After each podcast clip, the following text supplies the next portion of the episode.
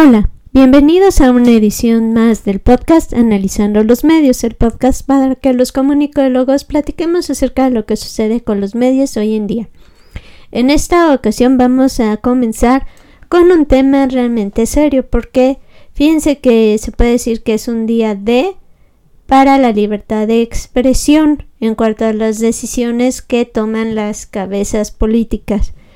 Entonces esto porque porque con todo lo que está pasando con los cambios que quieren hacer legales en la constitución y demás, estos cambios pueden afectar de manera muy seria la libertad de expresión. Entonces, pues esto provoca una puede provocar una represión en cuanto a la libertad de expresión, un problema para el trabajo de los periodistas que si de por sí ya es difícil que ya ven que no hay toda la libertad de expresión que se necesita para hacer su trabajo. Incluso los están algunos desafortunadamente matando. Entonces vamos a ver qué sucede con estos cambios que esperemos que no repriman todavía más la libertad de expresión y no pase a mayores. Estábamos viendo, por otra parte, cambiando de tema, que hay países como en España que todavía las personas suelen preferir la televisión para informarse acerca de las noticias. En cambio de como otros países y otras situaciones como recordemos que los jóvenes están procurando utilizar más las redes sociales para consumir las noticias.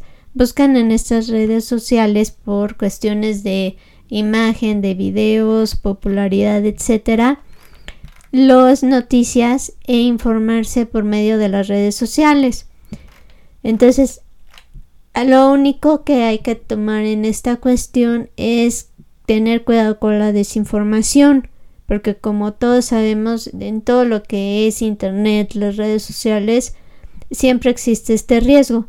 Entonces siempre hay que verificar la información antes de, por ejemplo, compartirla o eh, platicarla, como lo decía, compartirla para que se difunda, para que no vayamos a difundir fake news y haya algún problema de desinformación.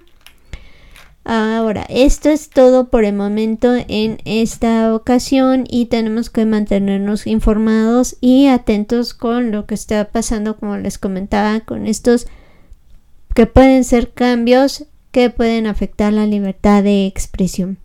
Gracias por escucharnos y no nos queríamos despedir sin recordarles como siempre nuestras redes sociales analizando los medios arroba gmail.com, Twitter arroba analizando media, Facebook analizando los medios y YouTube analizando los medios. Nuevamente gracias por escucharnos y los esperamos en nuestra próxima edición. Gracias, bye.